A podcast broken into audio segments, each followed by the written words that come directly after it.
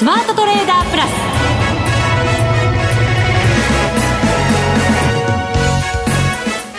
全国のリスナーの皆さんこんにちは。内田まさです。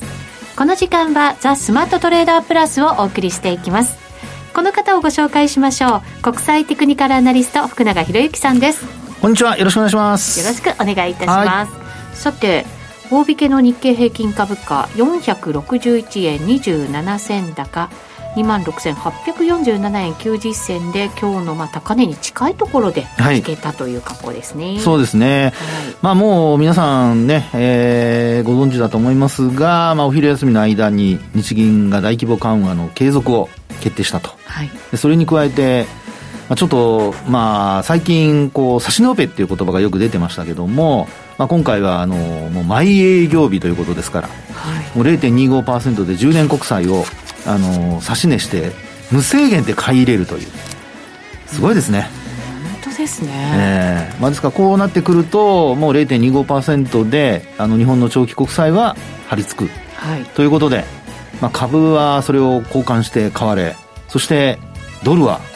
なんと、まあ、円が売られたと言った方がいいかもしれませんが、はい、ドル円はあ130円、もう今40銭台まで入ってますね。そうですね。先ほど66銭まで手元の断末では買われるところがありましたので、もう今日これで2円動いてますよ。いやすごいですね、そうですね、安値が128円の30銭台ですから。そうですもんね。はい、えー、ということで、まあ、今日はあの大型連休入り前のあの日でですね、まああんまりそういう雰囲気は周りから感じられないんですけど、まあ、でも私はしっかり休みますから。そうですか、はい、どうしましょう？ゴールデンウィークも動くんじゃないですか？これだったら。これねですから為替はもちろんね取引ありますし、えー、であと、まあ、株式市場はちょっとお休みなので海外がどっちへ動くかですよね。そうですね、えー、まああのそのあたりはですね、えー、こう勝手な憶測で話すと皆さんをミスリードしてしまうのでまあ、などうなるか、どうしたらどうなるかとか、まあ、そういう、なんかちょっと、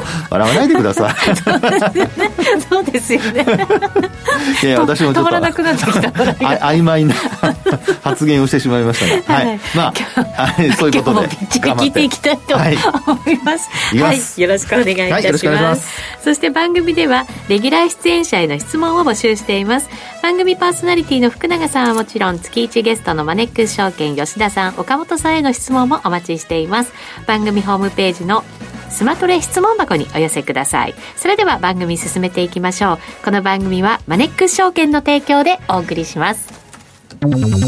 スマートトレーダー計画。よーいドン。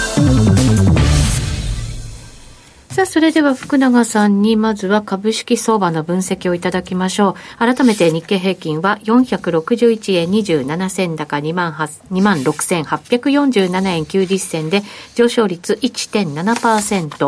ー、トピックスに関しましては2%を超える上昇率となりました。38.86ポイント高の1899.62ポイントです。はい。あの、ようやくなんか、あの、緩和がですね、マーケットに交換されたという。ああ、なるほど。えーはい、今日に関してはですけどね。ですから、まあ、これまで日銀金融政策決定会合が開かれても、あの、なかなか、こう、無風状態っていうことが多かったんですよね。はい、それから逆に、あの、まあ、売りを浴びせられたりというようなことが結構あったんですけど、まあでも、今回の、あの、今日の、あの、会合の結果は、やっぱり海外の金利が上昇しているのに反して、日本の金利はやはり低下、あるいは低下傾向が続く、あるいは緩和が続くということで、まあ、やっぱりようやく緩和が続けば、日本株、まあ、要は株は買いというですね、はい、まあ、そういう、あの、えー、まあ、セオリー通りの動きになってきたのかなっていうところですよね。はい、あの決算発表も今相次いでますけれども、はい、そのなんか円安効果っていうところをやっぱり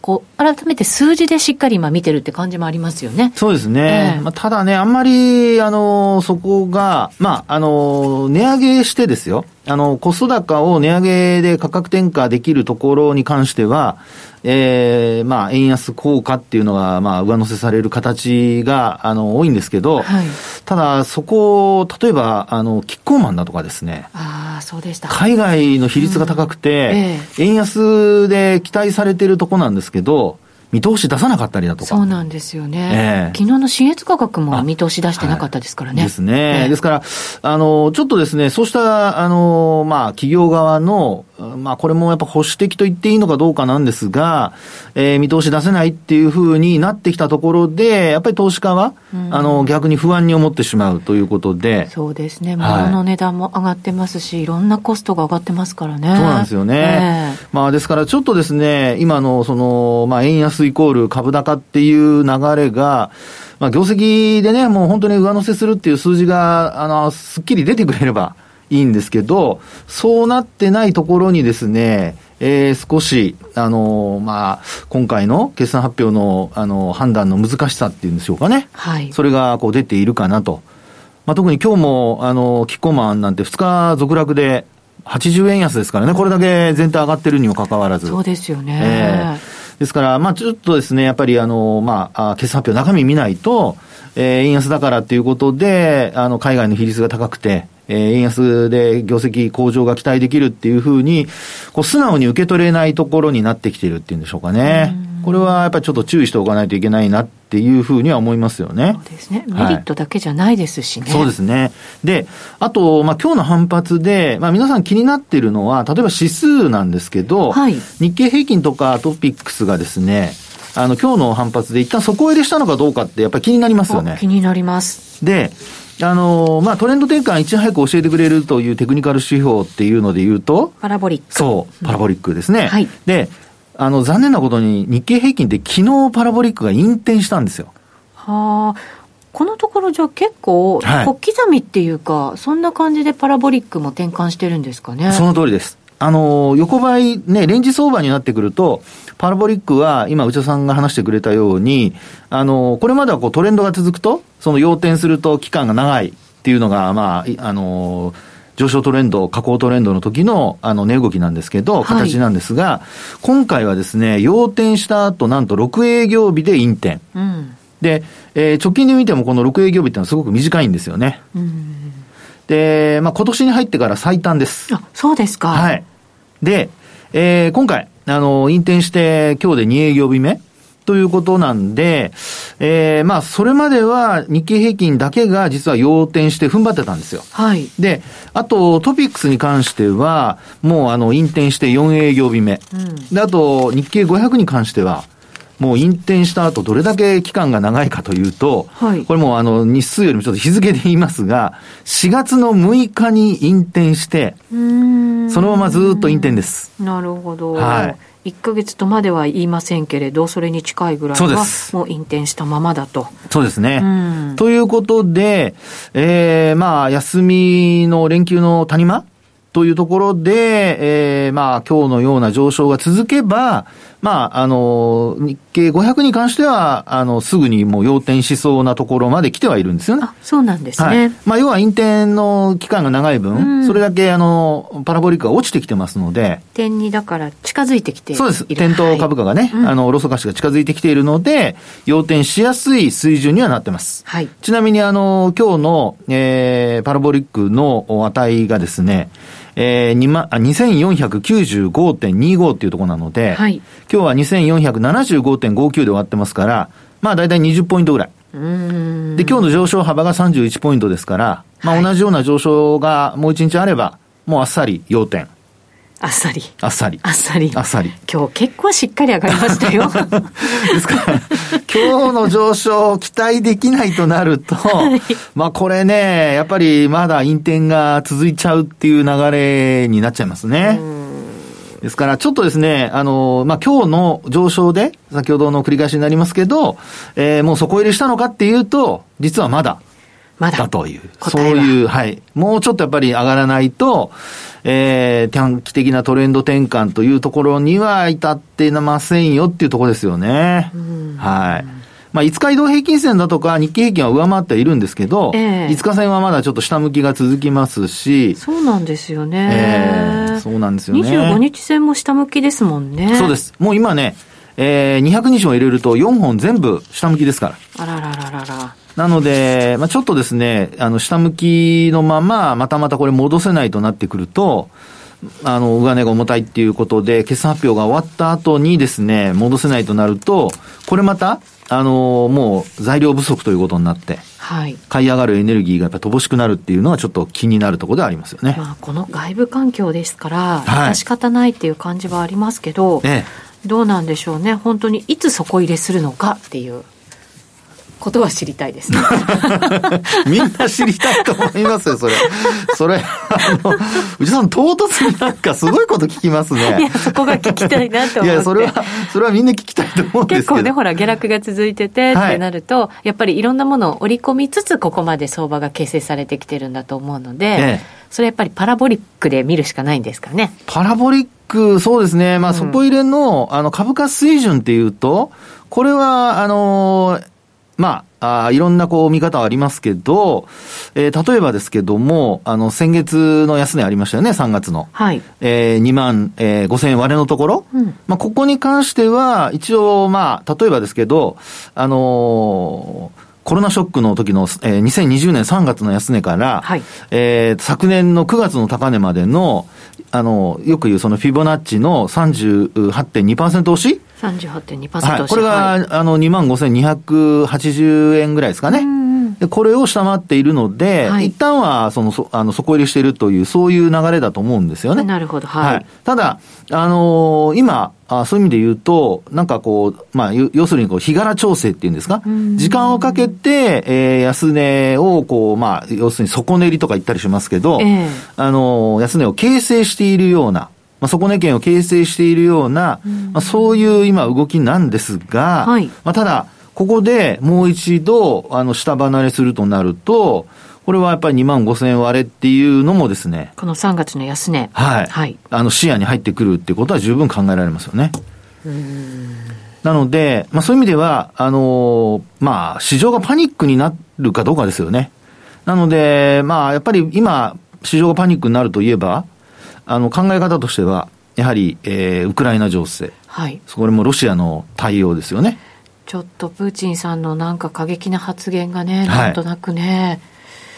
マーケットにもかなり影響を与えてるんじゃないかなと思いますけど。そうですよね。えー、まあなかなかね、あのー、こう対応が、それにこうなんか昔のあの第二次世界大戦とかですね、ああいう時の、まあ私もそんなにあの歴史詳しくはないですけど、例えば国際、国連のね、脱退だとか、うんあるいはその国連でですね、えー、他の国の人たちが、えー、いろいろ、おまあ、あなんていうんでしょう、批判をするとか、で、あとは、その他の国に対して、えー、資源だとかの供給を停止するとか、うん、あそういうふうな、こう、細々とした流れがどんどん続いていって、で、最終的に、まあ、大きな戦争につながったっていうことなので。そうですね。どんどん孤立していってそうです、そうです、そうです。まあ、追い詰められてっていうことですけどね。えー、で、まあ、そこが、今回、やっぱり、あの、ロシアという、まあ、軍事大国なので、そこですよね。ですので、あの、今のところ、あの、マーケットはそこまでもちろん織り込んではないと思いますし、そういうことは起こらないというふうに、まあ見ているとは思うんですけども、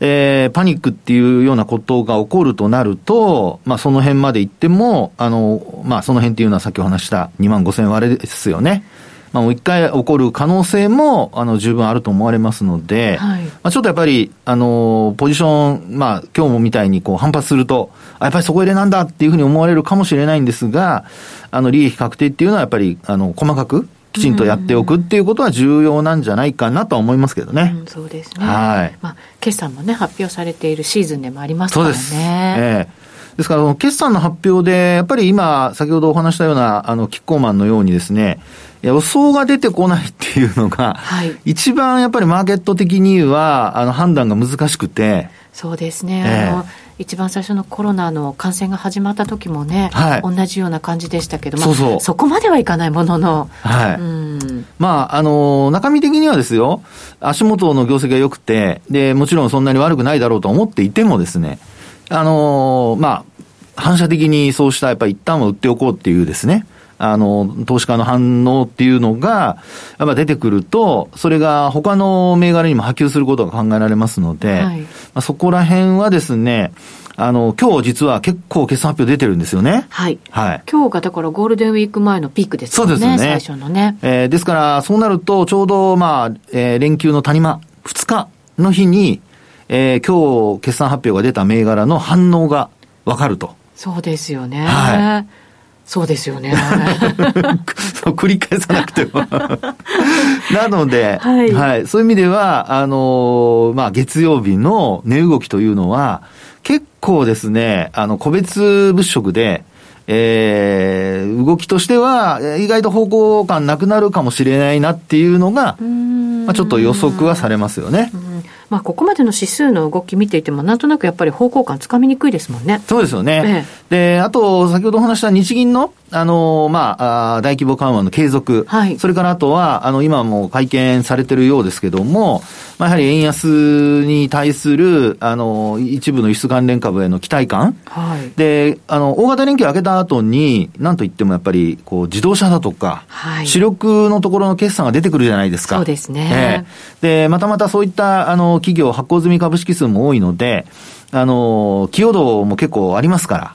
まあ、そういう意味では、そこの、あの、値動きが、えー、業績がどうなるかによってですね、えー、値動きも変わってくるということで、はい、あの、一株当たり利益なんかも変わってきますから、そのあたりちょっと、大型連休明けの一つの、えー、見どころとしては、あそこに注目ということかなってところでしょうね。はい、そうですね。はい。えー、今、黒田総裁の会見が行われていて、コメントとしては、円安がプラスという評価は変えていない、うん、はい。そんなコメントもね、入ってきております。この後お知らせを挟みまして、はい、その為替の分析もいただこうと思います。一旦お知らせです。マネックス証券からのお知らせです。投資家の皆様、マネックス銘柄スカウターをご存知ですか？マネックス銘柄スカウターは、マネックス証券に口座をお持ちの方が無料でご利用いただける日本株銘柄分析ツールです。マネックス銘柄スカウターでは、売上高や営業利益など重要な業績指標を過去10期以上にわたりグラフ表示することができます。自分でデータを整理する手間をかけずに、長期的な視点で企業を分析することが可能です。また、マネックス銘柄スカウターには、10年スクリーニングという機能がございます。通常提供されているスクリーニング機能は、直近の通期業績や今期の会社予想などを対象にすることが多いのですが、10年スクリーニングなら過去10年間の業績や直近の四半期業績での銘柄選びが可能なので、長期視点で自分に合った銘柄を探し出すことができます。さらに、マネックス銘柄スカウターはスマートフォンへの表示最適化も行っているので、外出先などでも場所を選ばずスムーズに銘柄分析を行っていただけます。また、マネックス銘柄スカウターの活用術も、マネックス証券のセミナーやホームページで紹介していますので、ぜひご覧ください。マネックス銘柄スカウターは、マネックス証券に口座を開設いただくと、無料でご利用いただけます。マネックス証券の口座は、無料で開設できます。日本株投資の強い味方、マネックス銘柄スカウターをぜひお試しください。マネックス証券での取引に関する重要事項。マネックス証券が扱う商品などには価格変動などにより元本損失、元本超過損が生じる恐れがあります。投資にあたっては契約締結前交付書面、目論見書の内容を十分にお読みください。マネックス証券株式会社、金融商品取引業者、関東財務局長、金賞第165号。ザスマートトレーダープラス今週のハイライト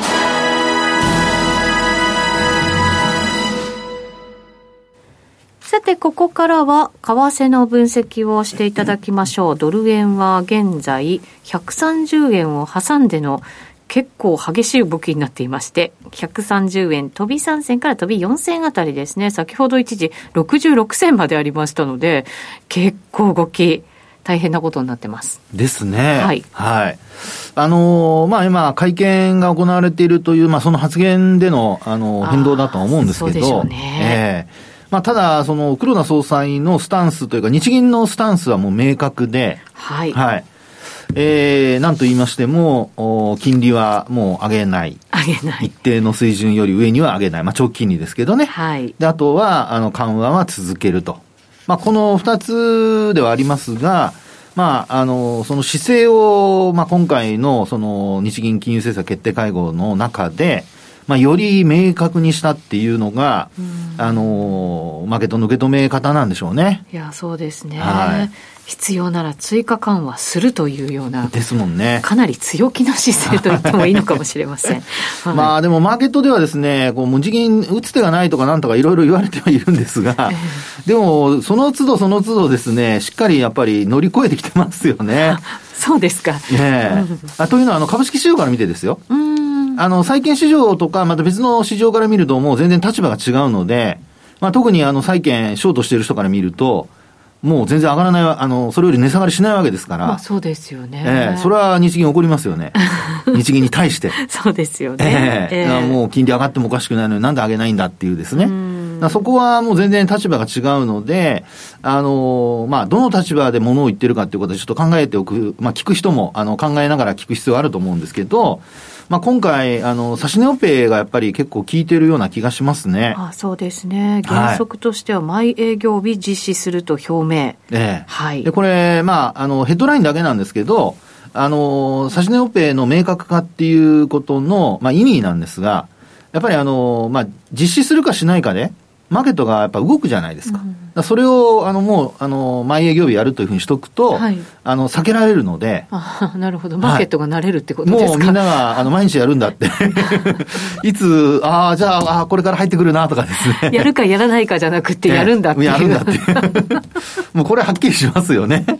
それはそうですね。えー、ですから、まあ、債券の、あの、ショート側から見ると、もうまた出てくんのかよって話でしょうね。まあそうでしょうね。えー、ですから、まあその辺が、あの、債券を取引されてる方と、あと今日の株式市場でいうところの、やっぱり緩和で株にお金が流れてくる期待というのとではですね、はい、全然違うわけですね。はい。はい、まあ皆さん、あの、どの立場でこの話を聞いておられるかという そこですよね。そうですね、はい、で、あと、為替の立場からしますと、はい。はい。まあ先ほどのは金利と株っていう話でしたけども、まあ、あの、為替市場での、あの、話で考えますと、まあ基本的にはあの、ロング、ショート、まあどちらでも、あのまあ、その立ち位置というのがあるので、はい、まあ、基本はですね、今日、やっぱり日銀の金融政策が変わらない。で、あの、こうしたその指値オペを明確化するかどうかは、あの、まあ、見てなかった、あの、予想できてなかったかもしれないですけど、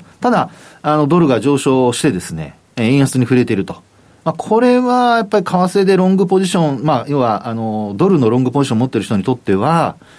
もう、黒田総裁様々 になっているのではないかなと。はい、逆のポジションの方はね。ねいや、もう逆のポジションの方はちょっと厳しいですよね。何してくれるんだと。だ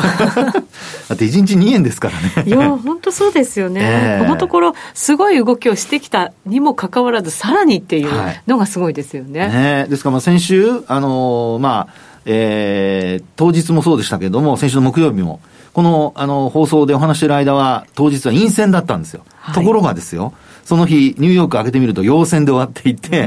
で、結果的に、あの、当時、もうそろそろかなって言っていたところが、あの、数日もちろん調整しましたけど、その後また130円乗せちゃったと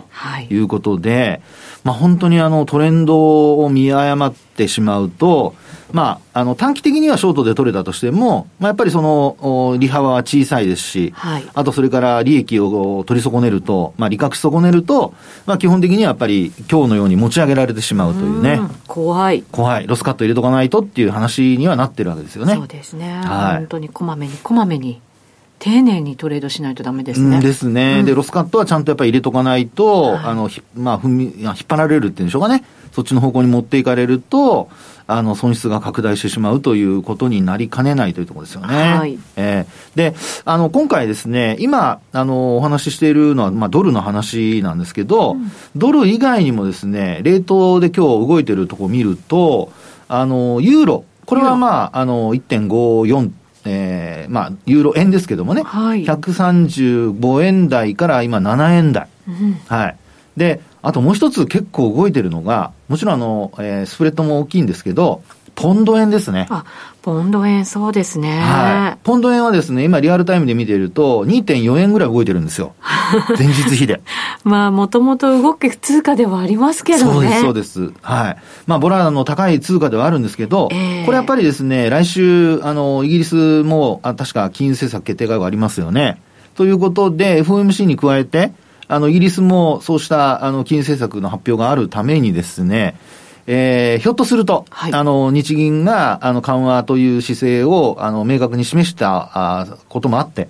えー、ポンドにも買いが入っているかもしれないなっていうところですよね。そうですね。ポンドは、はい、あの、小売売上高がやっぱり弱かったので、はい、ちょっと売られるね、方向にありましたけど、はい、まあ、円とはやっぱり全然、その力関係違うぞってはっきりしてるぞって感じですね。そうですよね。えー、なので、あの、まあ、円とのペアで考えた場合に、通貨ペアで考えた場合に、今内田さんの話にあったようにですね、あの、ポンド円で見ると一時、えっ、と、167円台まで入ってたんですよね。でそれが、あの、一旦売られて、えー、昨日はですね、安値で見ると、161、えー、と159円まで入ってたんですが、はい、まあ今現在は163円台に戻してきているというところなので、まあ、あの、ポンド円もですね、その金利、まあ、利幅、利幅っていうかもう利上げの幅まあ、これによっては出尽くしになっちゃう可能性はありますし、はい、またあと発言によっても変わってきちゃうんですけど、まあ、FOMC があ0.5というのが今、もうね、体制になってますし、あとイギリスも、あの、もう一回0.25を引き上げるんじゃないかとも言われてますから、まあ、そういうところまでは、ちょっとこう、やっぱ円が弱くて、ドルが強いんじゃないかなというふうな、あの、見立てができるっていうところなんじゃないでしょうかね。イギリスはね、QT もちょっと視野に入ってきてっていうね、はい、ですからね。そうですよね。えー、で、あと、あの、来週になると、アメリカの場合ですと、今度 ISM の製造業の発表があったりだとか、はい、まあ、本当にあの、いろいろと、あの、休みの間というか、休みの谷間から、あの、谷間にかけて、えー、いろいろな経済指標の発表があったりしますので、で特にあの6日はまた雇用統計ですよね。あそうですね。はい。ですから、まあ来週、あの、本当お休みの間は皆さん、あの、気持ちは、あの、ゆとりを持って、ゆったりと、はい、過ごしていただいて、まあ、できればポジションあまり持たない方が いいんじゃないかなとは思うんですけども。そうですね。えー、本当にこのあの東京マーケットがね、クローズしてる時に何かあったらね、やっぱりちょっとね、仕掛けられるなんていうことも、ね、可能性としてはありますもんね、これだけ動いてると。ね、まあ、為替はね、まだ取引できるからいいんですけど、えー、株の場合はもう基本的に、あの、えー、2日と6日しか取引できませんから、はい、まあ、あの、夜間の先物はありますけど、でも、あの、祝日の間、為替みたいに取引できませんので、まあ、そういう意味では、やっぱりポジションは最小限に抑えておいて、で、えー、大型連休明けのところで、えー、まあ、業績発表、まあ、主力のところが出てきたところ、はい。まあ、そのあたりで本当の方向性を見極めて、えー、流れについていくっていうパターンなのかなと。まあ、もしポジション持つんでしたら、やっぱり、まあ、抑えて最小限にしとく方がいいんじゃないかなとは思いますけどね。そうですね。はい。このところやっぱりこう株価の戻り鈍かったっていうのも、大型連休控えてっていうのももちろんあったのかもしれないですけどね。そうですね。えー、でまあ、ちなみにあの昨日はあの不動株比率のあのトピックスのね、はい、あのまああ見直しもあって、はい、商い膨らみましたけど、ねね、はいまた、そういった見直しも、あの、今後あると思いますから、また、あと2回ぐらい残ってるんですかね。はい。はい。全部で3回か4回確かやるはずですので、まあ、そういう意味ではやっぱりあの不動株比率の見直しっていうのは月末にこう行われるっていうことも頭に入れつつ、はい、えー、自分の持ってる銘柄売られるのか買われるのかっていうことも頭に入れながら株に関しては取引していただければと思いますね。はい、そうですね、はい。さてさてゴールデンウィーク突入と突入ですということでございますので皆さんいろいろ気をつけてね、はい、はい、ちょっとこう少し旅行に行こうかなっていう方もいらっしゃると思いますけれども気をつけて、はい、はい、楽しんでいただければと思います。楽しんでください皆さん、はい、あっという間にお別れのお時間です。ここまでのお相手は福永博之と内田まさでお送りしました。それでは皆さんまた来週。再来週。この番組はマネックス証券の提供でお送りしました